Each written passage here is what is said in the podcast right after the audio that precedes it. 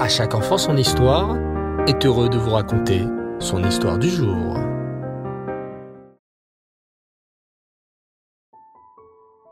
Bonsoir les enfants, Erev Tov, Tov, j'espère que vous allez bien. Baou Hashem.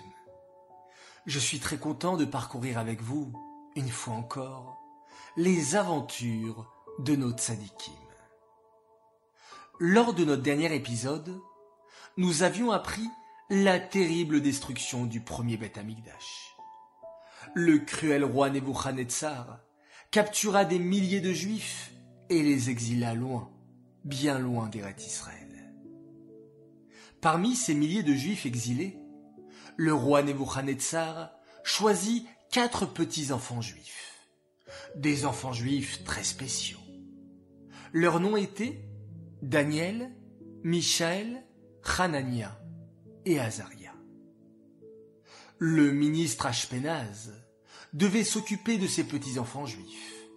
Il devait les nourrir, leur apprendre les coutumes de Bavel et faire d'eux de vrais petits princes babyloniens. C'est ainsi que les quatre petits-enfants, Daniel, Hanania, Michaël et Azaria, mangèrent à la table royale.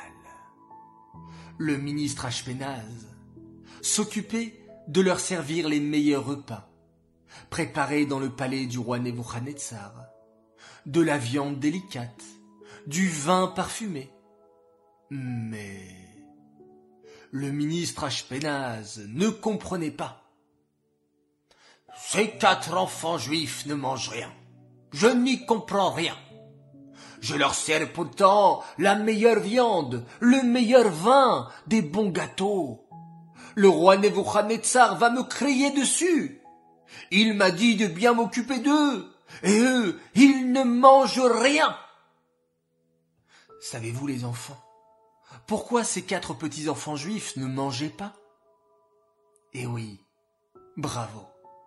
Ces quatre enfants ne voulaient rien manger des cuisines royales, car rien n'était cachère. Et ces quatre petites sadikim ne voulaient pas mettre de nourriture pas cachère dans leur bouche. Un juif doit manger cachère pour que sa neshama soit en bonne santé. Daniel, Michel, Hanania et Azaria faisaient très attention à respecter toutes les mitzvot, à faire le Shabbat, à manger cachère, le modéani, Netilat Yadaim. Parmi ces quatre petits-enfants juifs, le plus grand s'appelait Daniel. Des quatre enfants, Daniel était le plus grand et le plus respecté. Il était sage et très intelligent, et discutait même avec les ministres. Un jour, Daniel alla voir le ministre Ashpenaz, qui s'occupait d'eux, et lui dit S'il vous plaît, pourriez-vous nous donner pour le repas de mes amis et moi-même des graines et de l'eau simple. Le ministre Ashpenaz fronça les sourcils. Daniel, comment puis-je faire une chose pareille?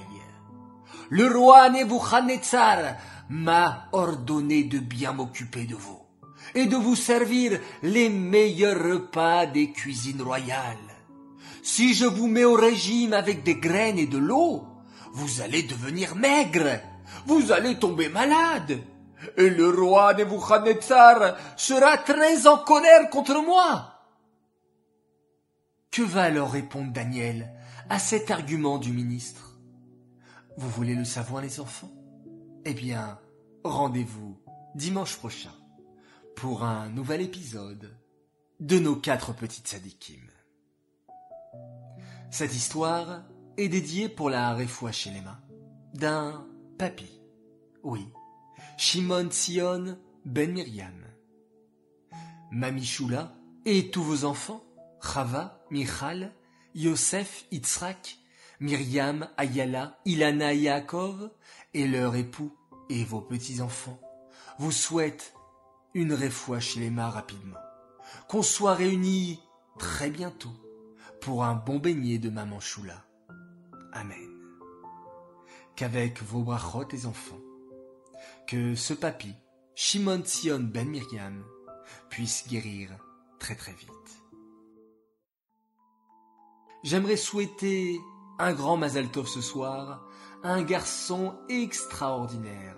Il progresse de jour en jour et il est vraiment merveilleux. Il s'appelle Mouli le bar. Mazaltov à toi pour ton anniversaire. Beaucoup de joie, de bonheur et de réussite pour cette nouvelle année. Et profite bien de ton voyage chez le rabbi. J'aimerais également souhaiter un grand Mazaltov à notre petit-fils, Lévi Tzrak Lambroso. Mazaltov à toi pour tes dix ans. Beaucoup de réussite dans tout ce que tu entreprendras. Message de papier mamie qui t'aime énormément. Voilà, très chers enfants. Je vous dis à tous Laila Tov, bonne nuit, Shavua Tov.